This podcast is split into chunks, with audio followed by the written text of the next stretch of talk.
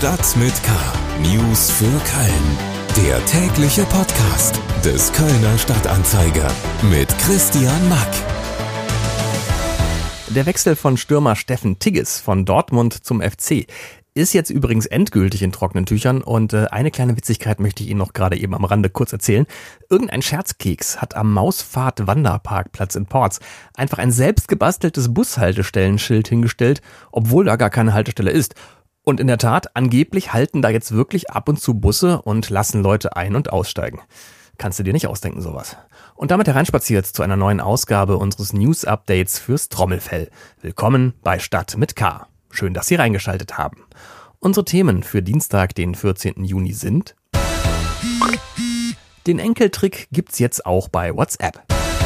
Diese Veränderung von autokratischen Systemen zu demokratischen Systemen ist natürlich äh, in Moskau ein Faktor, der aufmerksam beobachtet wird, weil die Angst besteht, das schwappt irgendwann mal über. Militärexperte Carlo Massala spricht mit uns über Putins Krieg gegen die Ukraine und am 3. November hat das Gefängnispersonal erstmals festgestellt, dass er sein Essen nicht mehr anrührt. Der Text Der Häftling, den der Staat verhungern ließ. Unsere Autoren Jona Lemm und Christian Part ist für den renommierten Nannenpreis nominiert. Schlagzeilen. Der mutmaßliche Brandstifter, der für die Brandserie in Portswan bzw. Warnheide verantwortlich sein soll, soll laut Informationen des Kölner Stadtanzeiger beim Löschen der von ihm gelegten Brände geholfen haben. Der in Untersuchungshaft sitzende 20-Jährige ist Mitglied der Freiwilligen Feuerwehr und soll in zumindest einem Fall als Feuerwehrmann geholfen haben, ein von ihm angezündetes Auto zu löschen. Die Polizei prüft nun, ob dies auch für die anderen der mindestens acht ihm vorgeworfenen Brandstiftungen an Autos zutrifft. Die IG Gastro, ein Zusammenschluss aus Kölner Gastronomen, wirft der Stadt Doppelmoral in Bezug auf die Nutzung von Möbeln für die Außengastronomie vor. Auf der einen Seite verbietet die Stadt den Kölner Wirten gewisses Mobiliar für die Außengastronomie, auf der anderen Seite benutze sie dies aber selbst jetzt für die sogenannten Stadtterrassen auf der kürzlich autofrei gewordenen Deutzer Freiheit. Die IG Gastro werde von der Stadt für etwas kriminalisiert, das die Stadt selber tue, schrieb die IG Gastro in einem Facebook-Beitrag. Außerdem forderte sie darin alle Ratsfraktionen auf, das Gestaltungshandbuch zu Verboten in der Gastronomie zu überdenken.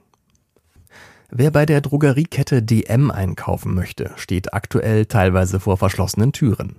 Wegen eines Komplettausfalls des Kassensystems sind aktuell bundesweit viele DM-Filialen ganz oder temporär geschlossen. Auch Kölner DM-Märkte sind betroffen. Eine Filiale in Sülz musste wegen des Kassenfehlers zumindest kurzzeitig schließen und auch am Markt am Klotwigplatz soll es zu Problemen gekommen sein. Noch mehr Nachrichten finden Sie auf ksta.de und in der KSTA Nachrichten App. Weitere spannende Hintergründe rund um Köln gibt's jetzt etwas ausführlicher. Kriminalität. Die Kölner Polizei warnt vor einer altbekannten Betrugsmasche in neuem Gewand. Der Enkeltrick ist zurück. Nur jetzt kommt er per Messenger wie WhatsApp aufs Handy. Hallo Mama. Ich habe eine neue Telefonnummer. Die alte kannst du löschen. Sowas in der Art verschicken Kriminelle gerade verstärkt auch in Köln, um mit ihren potenziellen Opfern in Kontakt zu kommen. Natürlich nicht als Sprachnachricht wie hier, das haben wir nur zur Veranschaulichung für den Podcast mal so zusammengebastelt, sondern als reine Textnachricht. Bei mir im Studio ist jetzt Maike Welden aus unserem Podcast-Team. Hallo Maike. Hallo. Was passiert denn dann auf dem Handy der Opfer, nachdem die Täter sich als vermeintliche Familienangehörige mit neuer Nummer vorgestellt haben? Also unser Polizeireporter, der hat die Geschichte einer 55-jährigen Frau recherchiert und daran kann man das ganz gut erklären. Die hat eben auch über WhatsApp eine ähm, Nachricht bekommen von einer ihr unbekannten Nummer und ihr Sohn schreibt ihr, ne, er hat eine neue Nummer und sie kann der die vermeintliche alte, Sohn. Genau, der vermeintliche Sohn. Und sie kannte die alte Nummer löschen. Blöderweise muss jetzt dieser vermeintliche Sohn eben Schulden begleichen und zwar sehr, sehr schnell. Der Sohn hat aber, oder der vermeintliche Sohn kann man natürlich sagen, hat aber wegen der neuen Nummer jetzt Probleme mit dem Online-Banking und fragt seine Mama, ob sie die Schulden eben für ihn begleichen kann. Das sind dann auch recht hohe Summen, also aufgerundet einmal 1500 und knapp 2000 Euro. Und der vermeintliche Sohn schickt dann direkt auch die Bankverbindung mit und ganz wichtig, das Geld soll in Echtzeit, also möglichst schnell überwiesen werden. Unsere Protagonistin wusste zum Glück nicht, was Überweisung in Echtzeit ist und das hat sie ein bisschen gerettet. Sie und ihr Mann haben dann nämlich einfach den echten Sohn angerufen und nachgefragt. Zuerst haben sie bei dieser neuen Nummer angerufen, was ja logisch wäre, wenn der Sohn eine neue Nummer hätte. Mhm. Da ging natürlich niemand dran. Und äh, dann haben sie eben auf der alten Nummer mal angerufen. Da ging dann der echte Sohn an, komplett ahnungslos und wusste natürlich von nichts. Und da war klar, die Mutter war auf einen Betrug reingefallen, hatte aber auch zum Glück noch nichts überwiesen. Und sie hat dann einfach den Betrügerkontakt direkt blockiert. Hm. Ähm, wie oft kommen denn solche Betrugsversuche in Köln mittlerweile vor? Kann man da wirklich von einer Masche und einer Häufung von Fällen sprechen? Auf jeden Fall. Also alleine in Köln wurden mit dieser Masche circa 40.000 Euro alleine im April ergaunert. Und unsere Protagonistin hatte jetzt auch alleine seit diesem Betrugsversuch Ende Mai in ihrem Bekanntenkreis um die sieben Fälle, die genauso waren wie bei ihr. Also schon relativ häufig. Mal angenommen, ähm, ich äh, kriege jetzt so eine SMS oder habe vielleicht sogar schon Geld überwiesen. Ähm, was kann ich dann machen, um aus so einer Nummer wieder rauszukommen oder erst gar nicht reinzugeraten? Solange man das Geld noch nicht überwiesen hat, dann ist ja erstmal alles entspannt. Wenn das Geld jetzt schon auf dem Betrügerkonto ist, dann schicken die Betrüger das auch meist direkt weiter ins Ausland, damit die Nachverfolgung möglichst schwierig oder unmöglich wird. Das Geld ist dann meistens weg. Mhm. Die Täter oder die Täterinnen kann man dann eben auch fast nie ermitteln, weil das Geld einfach direkt weitergeht. Um sich zu schützen, kann man jetzt genau wie in unserem Fall einfach vorgehen und quasi die Person anrufen. Das rät auch die Kölner Polizei. Da kann man am besten erstmal die neue Nummer anrufen, weil wenn das die echte Nummer ist, dann sollte da jemand dran gehen. Und wenn da niemand dran geht, dann einfach bei der alten Nummer versuchen. Und wenn man dann die Person immer noch nicht erreicht, einfach mit dem Überweisen warten, bis man gesprochen hat. Weil dann weiß man ja sicher, stimmt die Nachricht oder stimmt sie nicht. Und wenn man das Geld schon überwiesen hat, ohne vorab gesprochen zu haben, dann sollte man direkt bei seiner Bank anrufen. Vielleicht kann man das Geld irgendwie noch zurückholen. Hm.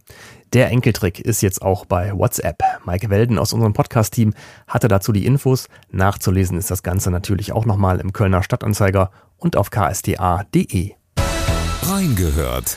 Seit dem Überfall Russlands auf die Ukraine ist ein Mann in deutschen Talkshows sehr gefragt.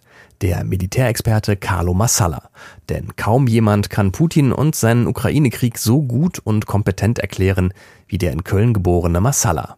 Er hat in Köln und Bonn Politikwissenschaft studiert und hier auch seinen Doktor gemacht und hat jetzt den Lehrstuhl für internationale Politik an der Universität der Bundeswehr in München inne. Wir hatten Masala jetzt auch in unserem Gesprächspodcast Talk mit K zu Gast. Und natürlich ging es auch hier um Putin und wie er seinen Krieg in der Ukraine führt. Die Russen kämpfen so Zweiter Weltkriegsmäßig. Also viel Feuerkraft, ne, viel weitreichende Feuerkraft und dann Massen von Menschen, Massenwellen von Menschen, ähm, in der Hoffnung dann halt die Ukrainer zu überrollen im, im Prinzip.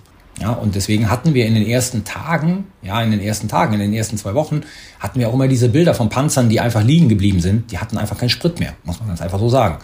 Äh, von, von russischen Soldaten, die, weil sie gehungert haben, einfach desertiert sind oder sich ergeben haben weil es gab kein Essen. Die Russen hatten keine Feldküchen mitgeführt. Die Logistik sozusagen mit Blick auf das Essen war nicht vorhanden.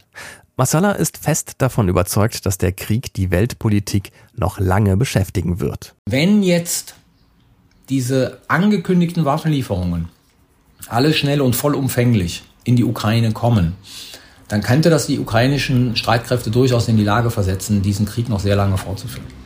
Ähm, von der russischen Seite ist das ohnehin sozusagen äh, die, der Plan und die Taktik. Also ähm, Putin rechnet damit, dass dieser Krieg noch lange dauert.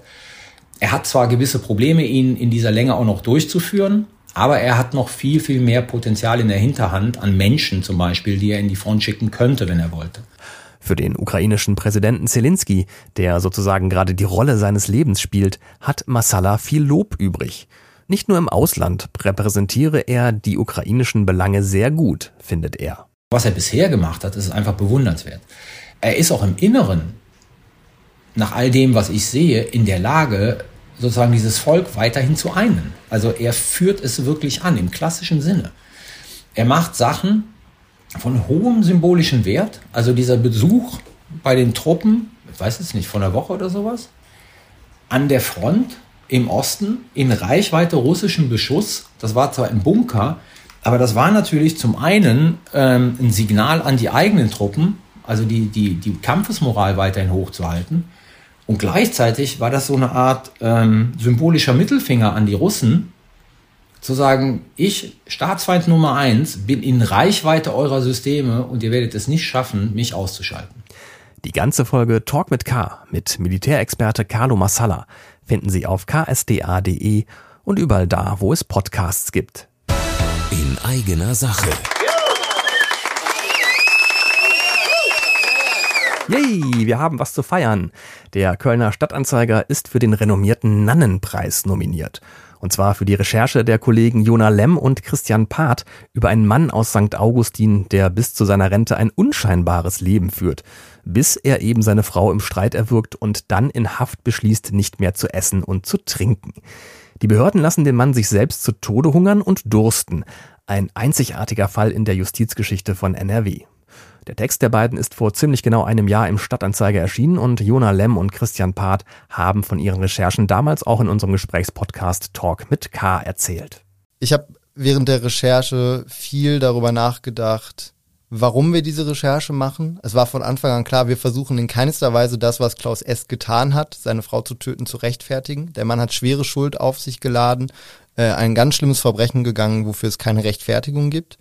Und trotzdem bin ich der Überzeugung, dass äh, jeder Mensch, auch wenn er Unrecht getan hat, die gerechte Behandlung verdient. Und das war eigentlich so der Drive für mich durch die Recherche, dass ich rausfinden wollte, wurde hier alles getan und alles schnell genug getan, um mein Leben zu retten. Wir haben es ja in den sozialen Medien festgestellt, dass man auch immer wieder ähm, jetzt darauf eingeht, was kümmert ihr euch denn um diesen Mann? Der hat seine Frau umgebracht. Warum räumt ihr dem jetzt so viel Platz da ein? Ähm, aber darum geht's ja gar nicht. Es geht darum, ähm, wie geht das Justizsystem mit solchen Leuten um? Und genau in diesem einen besonderen, speziellen Fall. Und das war auch das, was mich im Grunde angetrieben hat, über diese drei Monate hinweg immer wieder am Ball zu bleiben, noch mehr Mails zu schreiben, noch irgendwie, noch zum zehnten Mal der versuchen, irgendwelchen Anwalt oder irgendwelche Leute zu erreichen. Und da muss man einfach weiter nerven. Das haben wir getan. Und ähm, ich fand, es war es wert, diese Zeit zu investieren. Ähm, das Ergebnis spricht irgendwie für sich, finde ich. Ja, finden wir auch. Und die Jury des Nannenpreises offensichtlich auch. Denn da ist der Text Der Häftling, den der Staat sterben ließ, im Bereich Lokalberichterstattung für einen renommierten Nannenpreis nominiert. Am 22. Juni werden die Preise in Hamburg verliehen. Wir drücken natürlich unseren beiden Autoren fest die Daumen und ich habe Ihnen den Text der beiden auch nochmal als Link in die Show Notes gepackt. Damit sind wir für heute auch schon wieder durch mit dieser Folge Stadt mit K. Danke, dass Sie reingeschaltet haben. Mehr Podcasts vom Kölner Stadtanzeiger gibt es auf ksta.de slash podcast. Und wenn Sie wissen wollen, was Lukas Podolski gerade so treibt, dann finden Sie jetzt ein Interview auf ksta.de mit ihm. Mein Name ist Christian Mack, machen Sie es gut und bis bald. Stadt mit K. News für Köln. Der tägliche Podcast.